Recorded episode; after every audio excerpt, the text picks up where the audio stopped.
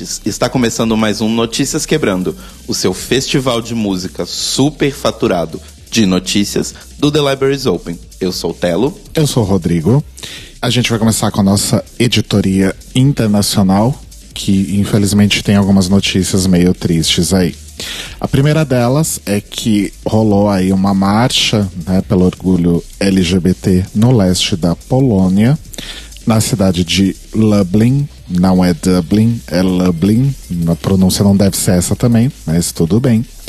Essa marcha, essa parada contava com 400 pessoas que levava aí bandeiras de arco-íris e frases, cartazes com frases como a homofobia ameaça as famílias polonesas e a marcha contou aí com uma forte proteção policial. Isso porque já antes dela chegar às ruas, estava rolando aí uma, uma certa polêmica em torno dela. E o prefeito da cidade, Christoph Zuck, chegou até a proibir o ato, né, por questões de segurança, mas aí esse decreto municipal acabou sendo derrubado pela justiça. Porém, o que aconteceu é que durante o ato, durante a marcha, um grupo de ultranacionalistas tentou bloquear o caminho, jogou garrafa, pedras, entrou em, com, em confronto com a polícia, que usou gás lacrimogênio e canhões de água para dispersar a, a confusão. Infelizmente, essa não foi a primeira vez que isso aconteceu. Em julho, uma outra marcha do orgulho LGBT foi atacada por neonazistas e ultranacionalistas na cidade de Bialystok, que fazia aí o seu evento pela primeira vez. A Polônia, na verdade, é um dos países aí mais conservadores do leste europeu, né? Tem muitos casos registrados de ataques contra casais formados por pessoas do mesmo sexo ou pessoas que expressem abertamente a sua sexualidade. E segundo uma pesquisa, 89% da população da Polônia considera que relações entre pessoas do mesmo sexo são anormais, entre aspas, sendo que 25% diz que elas não podem ser toleradas de forma alguma. O partido que comanda o governo, que é o partido Lei e Justiça, liderado por Jaroslaw Kaczynski, chegou a dizer que o país está sob ameaça de uma ideologia LGBT e que os direitos dos homossexuais são uma ameaça aos valores tradicionais das famílias polonesas. Acho que eu já ouvi isso. Pois é, você está me despertando alguma coisa. Por aqui, assim, mais perto, né? Enfim. Então, muita, muita força aí e, e muita luta aí para os nossos irmãos, irmãs e irmãs da Polônia. Infelizmente, continuando nessa toada, Alguns números aí atuais do Ministério do Interior alemão confirmaram que os ataques contra pessoas LGBT na Alemanha continuam crescendo ano a ano. A Alemanha, que pelo menos a sua capital, né, sempre foi muito conhecida pela pela diversidade. Pela né? diversidade, né? pela liberdade, inclusive, de, de expressão das pessoas em relação a, a sua orientação e também a, a gênero e tudo mais. Parece que agora está retrocedendo aí também nessa questão. Enfim, essa, esse levantamento aí, na verdade, foi fruto de uma solicitação da bancada do partido à esquerda, e foi realizada pelo Ministério do Interior em Berlim, que registrou aí 245 casos de crimes de ódio envolvendo orientação sexual apenas no primeiro semestre de 2019. Destes, 58 foram violentos. Não tem um detalhe aqui na, na matéria, mas eu creio que eles devem considerar como violentos aqueles que envolvem agressão física.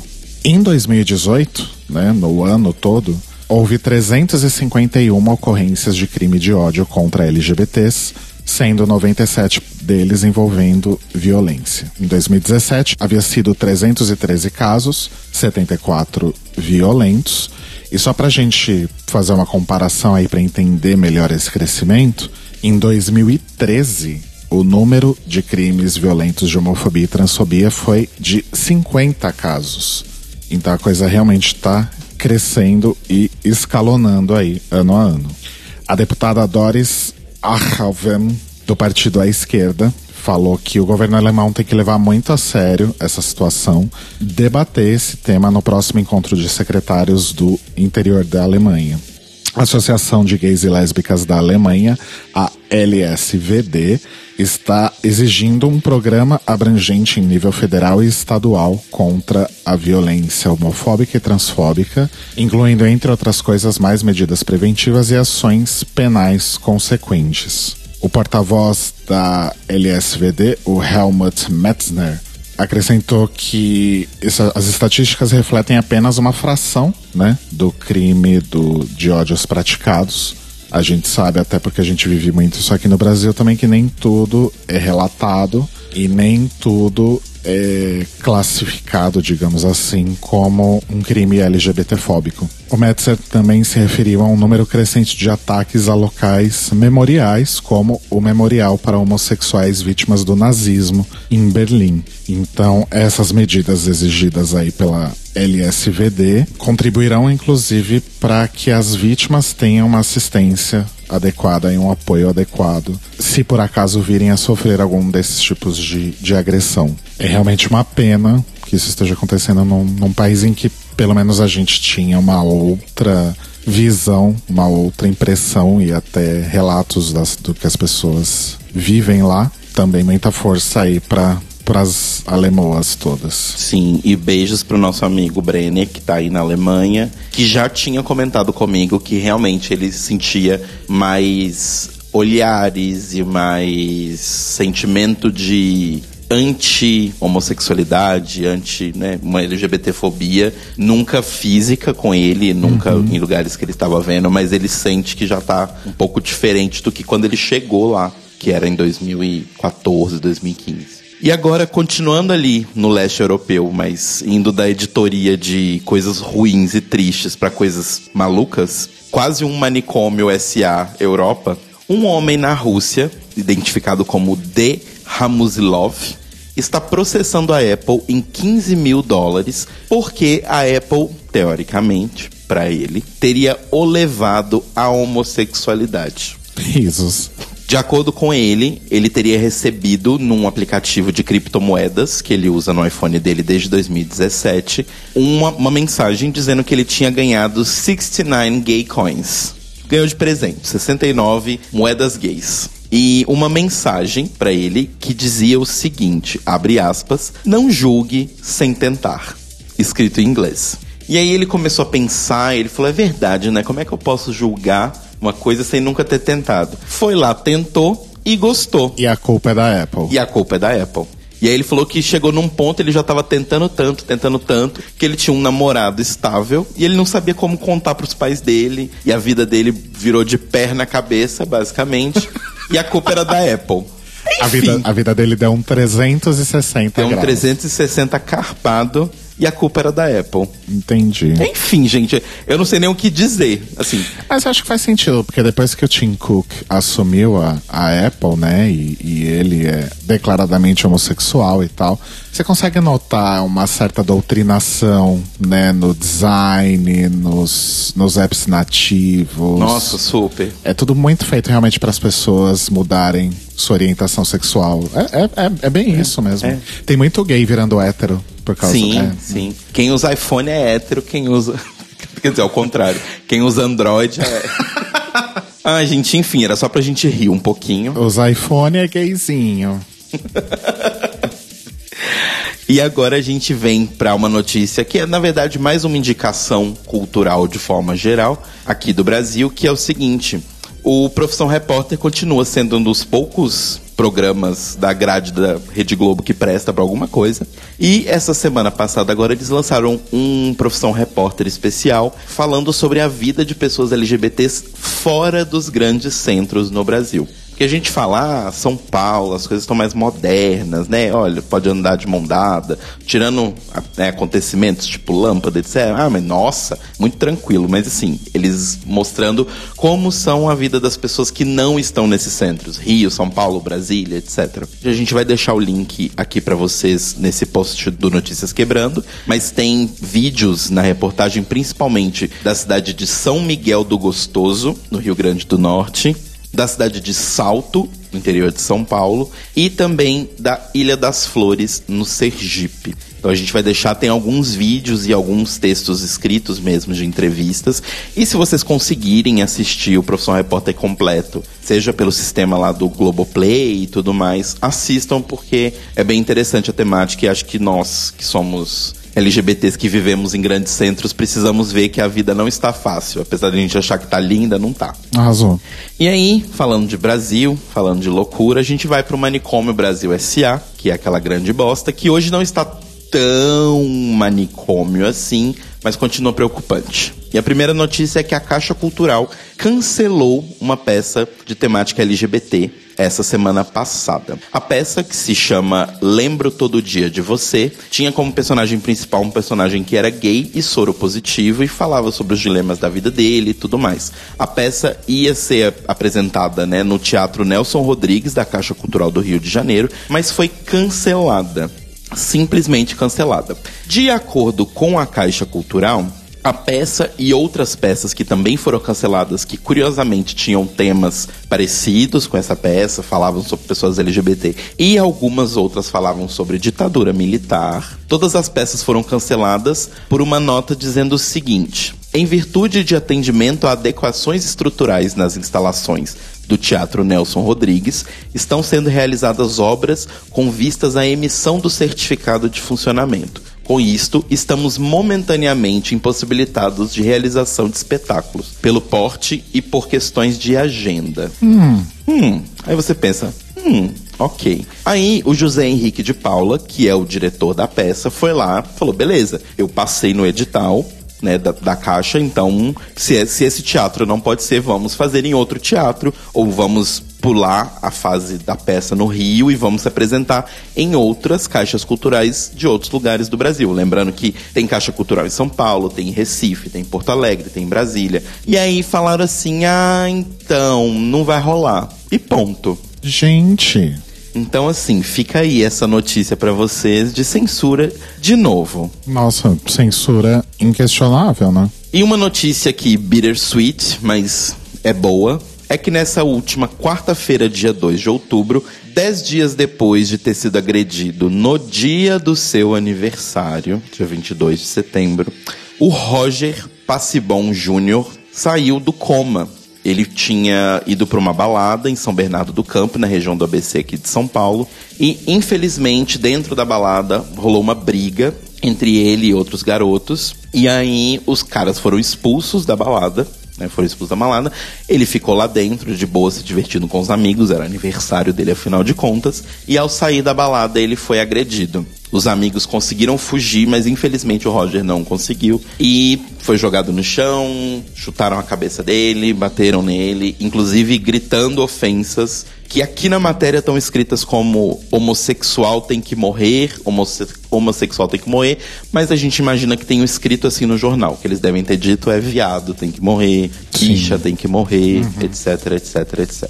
O Roger deu entrevista e fez um vídeo quando ele acordou no hospital, porque ele tinha sido induzido ao coma, tá, gente? Só, tipo, ele não entrou em coma necessariamente por conta do espancamento, mas ele foi colocado em coma para poder se recuperar. E quando ele acordou, ele fez um vídeo falando que estava tudo bem, que ele estava bem, que já tinha passado o susto, deu entrevistas para jornais dizendo tipo, infelizmente é uma coisa que ele estava acostumado a ser uma pessoa ridicularizada, a ser uma pessoa apontada, a ser uma pessoa que estava sofrendo homofobia sempre, mas ele nunca tinha sofrido de forma física. E o preocupante disso tudo, né? Primeiro, assim, a gente quer desejar ao Roger uma grande recuperação, que ele fique bem logo. Mas o preocupante é que, quando foi feita a ocorrência da lesão dele, ela foi registrada como lesão corporal, porém sem um agravo de homofobia. Três dos seis agressores já foram indiciados por lesão corporal gravíssima e racismo, no caso da homofobia, porque o advogado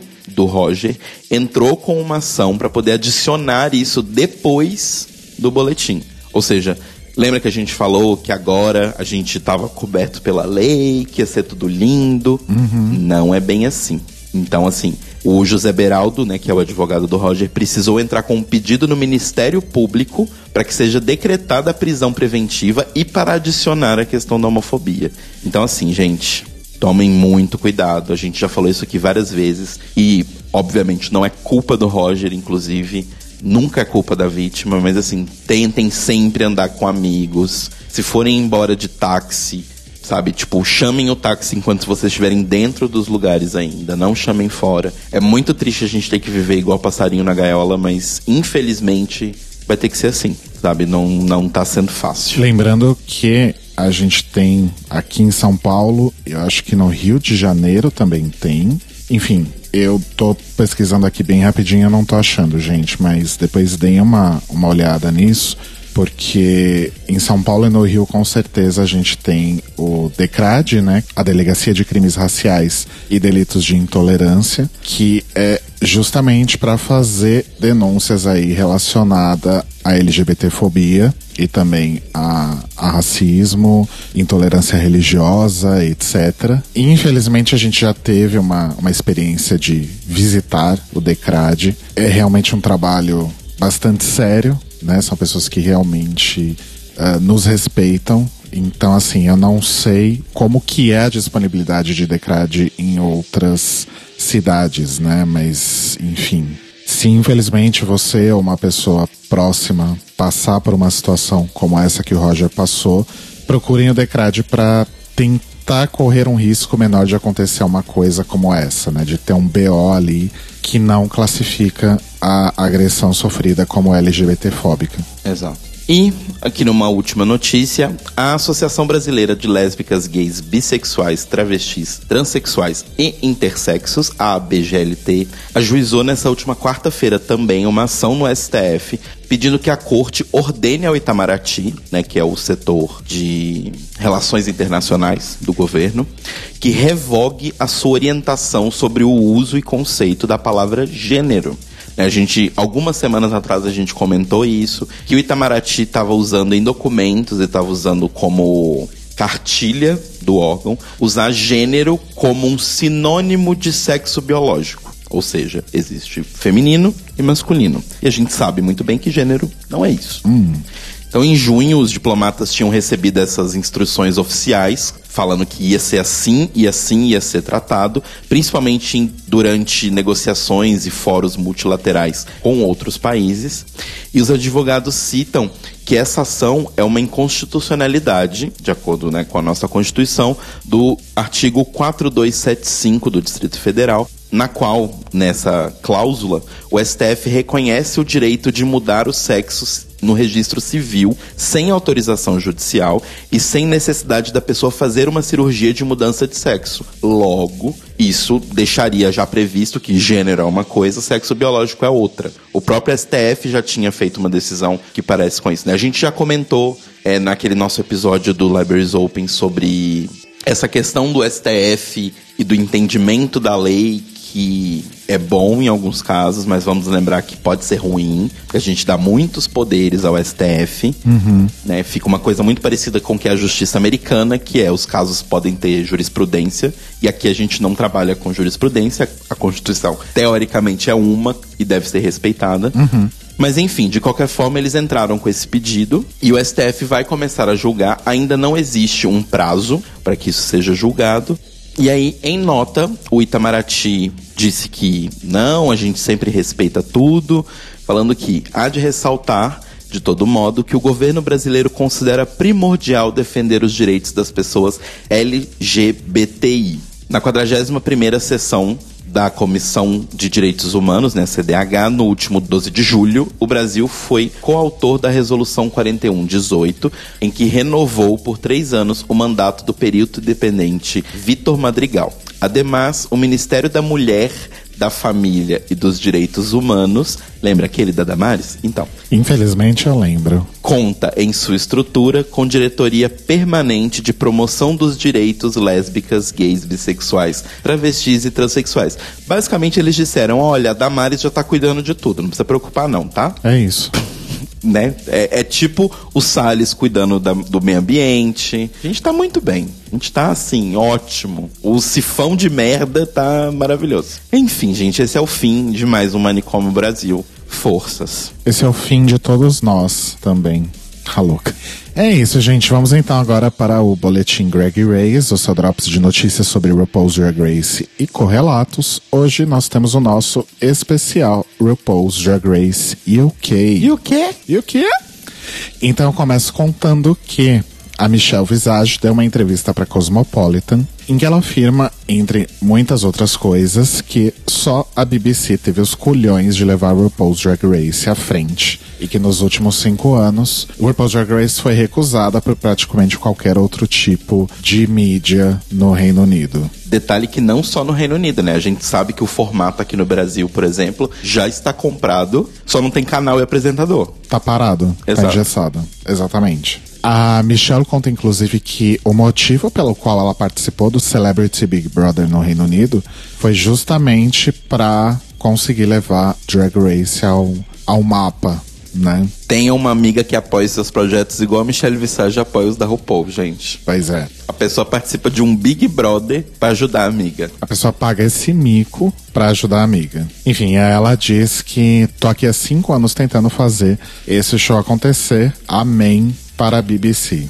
E aí ela foi perguntada por qual motivo ela acha que, que aconteceu tanta recusa por outros canais. E ela disse que ela acha que as pessoas estavam assustadas. Ela acha que as pessoas viam o, o show simplesmente como um monte de garotos se vestindo de mulher e não percebiam que o show era muito mais que isso que é sobre superação, etc., Zíbia Gaspareto, e que as pessoas não entendem que o público se apaixona pelo programa porque ele realmente muda vidas. Ela comentou também sobre a principal diferença entre as queens americanas e britânicas, algo que RuPaul também já tinha debatido a respeito. Segundo a Michelle, o, o drag britânico ele parece realmente muito lindo, mas elas se importam muito mais sobre como se apresentar e como produzir seus shows. E, honestamente, como uma cantora, eu amo uma produção. Ok. Bom, a gente sabe que Michelle tá aí, inclusive no, no próprio Reino Unido, mais especificamente em Londres, participando aí de musicais já faz algum tempinho. Inclusive a gente viu no primeiro episódio de Drag Race UK que ela chegou inclusive já a dividir palco com a Vinegar Strokes.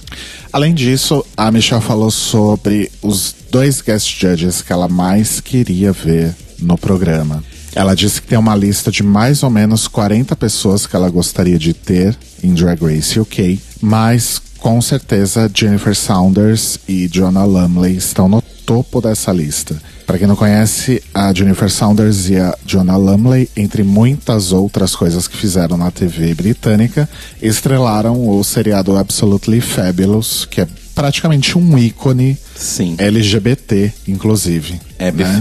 É maravilhoso.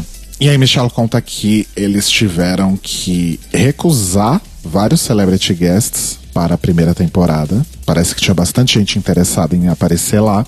E ela disse que, obviamente, sei lá, se a gente tivesse tido um desafio com um tema de Absolutely Fabulous, a gente adoraria ter a Jennifer e a Joanna. Quem sabe isso vai acontecer aí nas próximas 10 ou 12 temporadas que RuPaul's Drag Race UK vai ter. Então, Sim. Michelle, muito otimista. E uma coisa muito legal, que acho que pra gente que é de outra cultura, outro contexto, é legal entender. Eu vi um tweet no Twitter essa semana, né? No dia da estreia, na quinta, de um youtuber famoso inglês, e ele falando: crianças. A BBC dando suporte para um programa que é financiado com publicidade e é um programa basicamente LGBT, é tipo tudo que eu sempre quis ver desde criança na TV, porque para quem assistiu a estreia do programa ou a gente já comentou disso aqui várias vezes, a BBC é um canal público, né? Logo não pode ter comercial, propaganda e tudo mais, é como se fosse uma TV cultura. Então assim, quem está pagando por um show de drag queens na TV é o governo. Isso é muito foda. É o contribuinte, né? Não, mas o governo pega o dinheiro do contribuinte. Não, o que o contribuinte contribuinte não vai escolher, ah, eu quero ver tal coisa. Exato, é. Aham. Mas assim, é muito foda ver o governo, né, um, um órgão governamental, querendo ou não, fazendo isso, sabe? Sim, com certeza. E a Michelle agora tá participando do Strictly Come Dancing, que é um desses programas de dança dos famosos e tal, que é transmitido pela BBC One. E ela disse que preferiu participar desse do que da versão americana, né? O Dancing with the Stars, porque ela ama o tradicionalismo e a pureza dos programas de dança do Reino Unido, que ela se sente num ballroom de verdade. É isso aí, Michelle investindo em várias trends aí. E teve uma pessoa extremamente famosa que tá muito, muito em voga aí na mídia, principalmente no Reino Unido, que teoricamente, segundo a própria RuPaul, quase participou da primeira temporada de RuPaul's Drag Race UK, que é a Meghan Markle, que é a duquesa de Sussex, casada aí com o príncipe Harry. A Meghan, ela já era super conhecida porque ela é uma, uma atriz, ela é americana, Isso. né? E ela tá causando, quer dizer, ela não tá causando, né? Os tabloides ingleses estão causando, como sempre. Sim. Reportando aí qualquer peidinho torto, né? Aquele que você levanta só um, um lado da bunda, assim. E o próprio príncipe Harry, inclusive, tá comparando a cobertura jornalística, digamos assim, em torno da esposa dele, à da sua mãe, da princesa Diana. Sim. Que o nível de exposição is far too much. Enfim, mas o fato é que Meghan é a mais nova queridinha da família britânica. A gente sabe que, obviamente, as pessoas no Reino Unido em particular têm uma, uma relação muito. Ah, eu não- Peculiar. Eu não, diria, eu não sei se eu diria curiosa ou peculiar. Acho que é peculiar. Peculiar com, a, fa- família com real. a família real, né? Então, isso fica claro, por exemplo, na, em perseguição de tabloide, que basicamente foi a causa aí da morte da Lady Di há alguns, muitos anos atrás. Enfim, voltando aqui à carne fria, Meghan supostamente quase participou de RuPaul's Drag Race UK, mas, segundo a RuPaul, ela estava muito grávida quando a, sé- quando a temporada foi gravada. Mas a RuPaul está esperançosa que ela possa participar em um futuro episódio da, da segunda temporada ser confirmada. A RuPaul disse que o convite está aberto para a Season 2 e que a chegada da Meghan na família real marca uma nova era. Eu gosto da forma como ela desafia a norma. Então vamos ver, né? Se teremos pessoas aí da família real participando de RuPaul's Drag Race UK no futuro próximo. Falando um pouco sobre repercussão, nós tivemos aí um episódio com a India Willoughby, que é uma personalidade lá do Reino Unido, muito famosa. Ela é jornalista, já foi âncora de telejornal, já participou de reality show e ela é uma mulher trans. Ela foi inclusive a primeira co-apresentadora transgênero de um programa de entrevistas para mulheres, o Lose Women. Pois bem, parece que a Indy assistiu o primeiro episódio de Drag Race UK e não ficou muito feliz com duas competidoras em particular, a Sun Ting Wong e a Cheryl Ho. O problema dela com a Sun foi, como a própria Sun disse, o nome de drag dela é uma forma né, de se apropriar de todas aquelas microagressões racistas que ela sofreu a vida toda, porque ela tem uma origem britânica vietnamita. E quando ela estava pesquisando o nome dela, né, escolhendo o nome de drag dela, deu de cara com aquele meme que foi que era sobre um, um avião que sumiu na Ásia e aí essa estação de reportagens americana começou a exibir o nome das pessoas que supostamente tinham estavam no voo, só que eram nomes todos de zoação em cima de nomes asiáticos. Então tinha Sun Ting Wong, Witu Lu, Holy Fuck e outras coisas assim. Foi uma piada extremamente infeliz, errada em muitas formas, como a própria Sam admite, mas ela pegou esse nome como uma forma de, de reclamar isso e eu, eu acho que não, não é nem debatível, né? Eu acho que ela, na verdade, é a única pessoa que tem poder pra falar se o nome dela é errado ou não. É, então, quem tem mais lugar de fala nessa história é a própria. Logo, Porém, a India Willoughby considerou isso como de extremamente mau gosto e extremamente racista.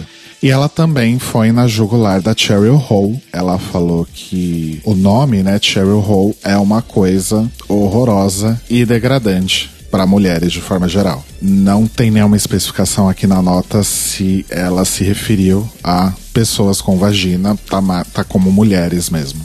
Enfim, a Índia publicou um tweet que já foi deletado em que ela disse: em qualquer outro programa, as pessoas estariam loucas sobre essa desvalorização, essa diminuição das mulheres e do racismo.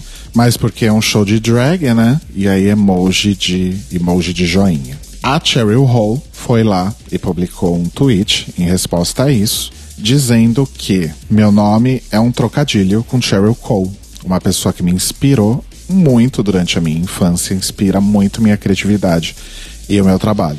Você preferiria que fosse Cheryl Moe, Cheryl Poe, Cheryl Troll, Cheryl Soul, Cheryl Bow. Mas drag é sobre realmente quebrar todos esses paradigmas e parodiar a realidade. Mas claro, Índia, emoji de thumbs up de novo. Vale lembrar que a Índia já deu declarações no passado sobre ter fobia de drag queens. O que, na real, não é uma coisa muito incomum entre pessoas trans, eventualmente entre pessoas não binárias também. E mais uma vez, isso não é de forma alguma condenável. Né? Eu acho que justamente essas pessoas têm um lugar de fala muito delas é muito específico e eu consigo entender que elas vejam a performance drag como algo não necessariamente ofensivo, mas que não valoriza e respeita a visão delas sobre transgeneridade e sobre gênero de uma forma geral. É um pouco que o finalzinho da segunda temporada de Pose comenta, que é do tipo, essas pessoas estão brincando de viver a minha vida, só que elas não apanham igual eu. Exatamente. Tipo, pra elas é uma brincadeira, para mim é meu dia a dia e eu apanho elas não. Exatamente. Acho válido esse heads up aí da, da Índia, porque é uma forma de, de contestar, acho que é sempre legal contestar os uhum. rumos da arte drag de uma forma geral, né? Não só aplaudir, porque tudo tem seus problemas e tudo tem os seus méritos. Conversando que a gente vai pra frente. Nunca nada é 100% uma coisa uma outra. Eu não conheço muito sobre India Willoughby, não sei outros posicionamentos dela, tô sendo realmente bem assertivo aqui em relação às declarações dela sobre a Sun e a Cheryl, especificamente. Né? Como diz o meme, errada não tá, né, nega? e esse foi o Greg Reyes dessa semana. E o Notícias Quebrando, essa semana teve informações do Globo, da Deutsche Welle, do Olhar Digital, do G1, do Observatório G, do Pragmatismo Político, do Jornal do Comércio, da Cosmopolitan UK e da Metro.co.uk. E a minha indicação de hoje é cinematográfica. É um filme que vimos essa semana. Não vou roubar seu filme, não me olha com essa cara. que é o filme Yesterday, do Danny Boyle, que é em inglês, inclusive, vejam só. Olha só. Tá todo relacionado, tudo conectado. Que é a história de um rapaz que é um músico frustrado, o Jack Melly, que é o nome do personagem. Uma coisa que é muito legal, inclusive, é que o ator é uma pessoa que aparentemente tem alguma ascendência ali do. Indiana. Ele é indiano mesmo? Sim. Sim. Tá. Eu não sabia exatamente de onde ele era. Mas enfim, um ator indiano. A história se passa na Inglaterra, então super cabível, né? Porque chega de mostrar só gente branca na Inglaterra, né? RuPaul's Drag Race UK. Tem bastante gente diferente, né, na Inglaterra. E o Jack é um músico frustrado, blá blá blá. E aí, durante um blackout mundial, ele sofre um acidente praticamente esse blackout acaba gerando uma espécie de timeline paralela ou algo assim, né? Isso não é explicado e nem, nem, nem é nem o mote precisa, do filme, né? não, não tem porquê. E provavelmente por causa do trauma, ele é a única pessoa que consegue se lembrar dos Beatles. E aí um dia ele tá lá com o violãozinho, depois do acidente ele toca Yesterday e as pessoas ficam chocadas, do tipo, meu Deus, que música maravilhosa você escreveu. E aí ele acaba tendo uma carreira de sucesso interpretando músicas dos Beatles, as que ele lembrava, pelo menos porque afinal não tinha onde pesquisar, né? Os Beatles supostamente nunca tinham existido. E, e aí o filme se desenrola em cima disso, dele, da fama dele em cima das músicas dos Beatles e do eterno conflito de consciência que ele vive de finalmente ter conseguido o sucesso por conta de coisas que não foi ele que fez. Então é um filme fofo, é um filme de boa, assim, pra assistir quando tipo sessão da tarde, assim, pra você ir no Filme cinema. Filme totozinho de sábado à tarde. As versões das músicas dos Beatles ficaram muito legais. Eu acho muito interessante que, assim, os Beatles acabaram há 49 anos. Ano que vem faz 50 anos que os Beatles não existem mais como banda. E 50 anos depois, a gente nem tá falando do período de atividade, né? A gente tá falando dos 50 anos depois que os Beatles acabaram. Ainda tem gente criando história, ainda tem gente reinterpretando as canções. Vira e mexe sai filme. Uns menos de 10 anos atrás saiu Across the Universe que é um filme lindo. Que é um musical lindo só com músicas dos Beatles. Então, enfim. Se você acha que Beatles é ruim, eu consigo te entender, mas ainda assim eu não vou querer conversar com você. Agora, se você acha que Beatles, nossa, não tem importância nenhuma, tipo, já faz tanto tempo, nossa, já passou, por que que Beatles é importante? Vai estudar história, baby. Sim. Não confunda gosto pessoal e prodigismo em execução da arte com importância. São três coisas bem diferentes. E a minha dica também é um outro filme que vimos essa semana, que é o filme Midsommar. Midsommar, como diria Andrei Fernandes. Midsommar. que é o irmão do Lindomar, o filme novo do diretor Ari Aster, que é o mesmo diretor de Hereditário. E Midsommar conta sobre a história de um casal, tá passando por diversos problemas, diferentes entre eles, alguns mais graves e outros bem mesquinhos. Mas enfim, conta a história sobre esse casal e um grupo de amigos que vai para uma, uma comunidade isolada na Suécia, onde eles são apresentados ao festival do Midsummer, que é o festival do, do equinócio do verão. Que é né, na, na Suécia lá e pra cima, então quase não tem noite. E o grande destaque que aconteceu desse filme, assim, que venderam esse filme, é que ah, é um filme de terror que se passa sem precisar de noite, de escuro. É um filme de terror em plena luz do dia. Ponto 1. Um, eu não acho que seja um filme de terror. Primeiro ponto, eu acho que isso foi um, uma venda bem errada do filme. A não ser que você considere que um filme de terror é um filme para te deixar desconfortável. Aí eu acho que sim, é um filme de, é o que as pessoas chamam de pós-horror, né? Aquela coisa tipo terror psicológico, as pessoas usam isso ainda? É, então, as Suspense pessoas estão usando muito pós-horror, que são filmes do estilo da Bruxa, os filmes do Jordan Peele, que são filmes mais sobre a desconfortabilidade da situação inteira do que necessariamente o terror. É do tipo, é pra te deixar fora do seu lugar comum de sentar e assistir o filme. Você uhum. tá assistindo o filme, tá assistindo mal por estar assistindo o filme. Certo. Basicamente isso. Se você considera que isso é pós-horror, então eu diria que o filme é pós-horror. Então acho que talvez a venda dele tenha sido um pouco complicado. Mas assim, de qualquer forma, assistam o filme, se puderem, né? Cinema tá caro, mas se puderem, assistam mais de uma vez, porque eu acho que é um filme que tem muitas e muitas leituras. Eu e minha amiga pessoal, Marco Aurélio Magoga, estamos conversando a semana toda sobre várias e várias leituras diferentes do filme. E depois que vocês assistirem quiserem também ver outras opiniões, o Mundo Freak, né, do Andrei Fernandes e da Ira, lançou um episódio falando sobre Midsummer, comentando sobre o filme, fazendo uma leitura mais profunda de alguns dos temas, principalmente a parte de runas e uma cultura nórdica, né, que tem muito forte no filme. Beijos para Ju Pons, inclusive, que deu um show explicando todas as questões das runas. melhor germanista do Brasil. E depois de dar essa dica, eu queria dar uma outra dica bem rapidinha, falando inclusive de Ira Croft e Ju Ponzi, na verdade, que existe um podcast há vários e vários e vários anos chamado Ponto G, que é um podcast que fala sobre a história de mulheres e como essa história foi tentaram apagar essa história na história.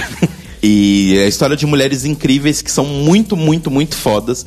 E você só não conhecia essas mulheres porque fizeram questão de não te contar para evitar que mulheres que estão falando sobre mulheres apagadas sejam apagadas, lembrem-se sempre, o único programa ponto G é o ponto G da Ira, da Ju, da Tupá, das meninas todas. Tá bom? Beijo. Exato. E não, não vou nem falar pesquisem, porque foi não. claramente não foi problema de falta de pesquisa. Foi de falta de respeito mesmo. Exato. Né? Eu vou dar uma indicação extra, porque achei que você ia falar sobre isso, hum. mas eu vou falar. A nossa querida e talentosíssima e injustiçada porque não se deu bem num reality show. Fifi O'Hara está fazendo um de seus tradicionais 30 Day Challenge no Instagram e o tema dessa vez é cosplay de personagens de Harry Potter. E tá simplesmente impressionante. Tá Sim. impressionante. Maravilhosa, Fifi. Um beijo pra Fifi O'Hara, que é ouvinte aqui do Beijo pra Fifi. Vem aqui. Vem aqui falar, conversar com a gente um dia. Sim. A gente perdeu a chance de convidar ela quando ela veio para aquele evento de, de cosplay aqui no Brasil, né? Verdade. Enfim. E o Notícias Quebrando está disponível toda segunda, logo nas primeiras horas do dia, no feed, para você poder ouvir aí no seu agregador de podcasts preferido. Pode ouvir também lá no nosso site, thelibwariesopen.com.br, ou a transmissão pela Rádio Sens em senscast.org às 8 da manhã. Exato. E se você quiser indicar um filminho pra gente, ou então fazer uma denúncia de alguém que copiou o nome do seu podcast e fingiu que nada tinha acontecido, você pode mandar um e-mail para contato arroba thelibrariesopen.com.br ou entrar no nosso site thelibrariesopen.com.br, dar um page view pra gente e comentar lá no post do episódio. Lembrando que no Twitter e no Instagram nós somos o Tlio Podcast e que você pode ajudar o The Libraries Open a continuar crescendo em apoia.se barra The Libraries Open. Lembrando que estamos a três reais da primeira meta. Três reais? Três reais? Três reais. Mas tudo assim, com, com podcast, com meta, com tudo? Três reais. Nossa, chocada, Ana. Teve uma grande rede de academias que fez propaganda com ela. Você viu? Não! Porque eles estão dando matrícula a três reais. E aí a, a mocinha, né, da, Aham. do três reais chega lá, ai moça, quanto é a matrícula? Aí a, a balconista responde, três reais. Ela, três reais? três reais. Amo! Ai, que legal que chamaram ela e não a Ana Furtado, né? E nós ouvimos e nos falamos daqui a pouquinho à noite no The Library is Open, comentando sobre aí a grande estreia e tão esperada estreia de RuPaul's Drag Race UK e continuando também a comentar os episódios da terceira temporada de Dragula. Vamos falar hoje sobre o sexto episódio. Então é o The Library is Open Split. Exatamente. Beijos, mores. Beijos! Beijinhos.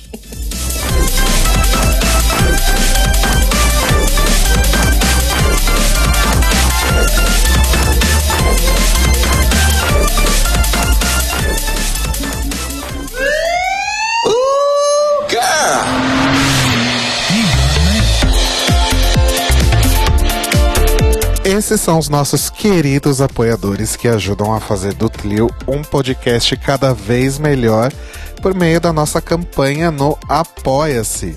Obrigado, Moris!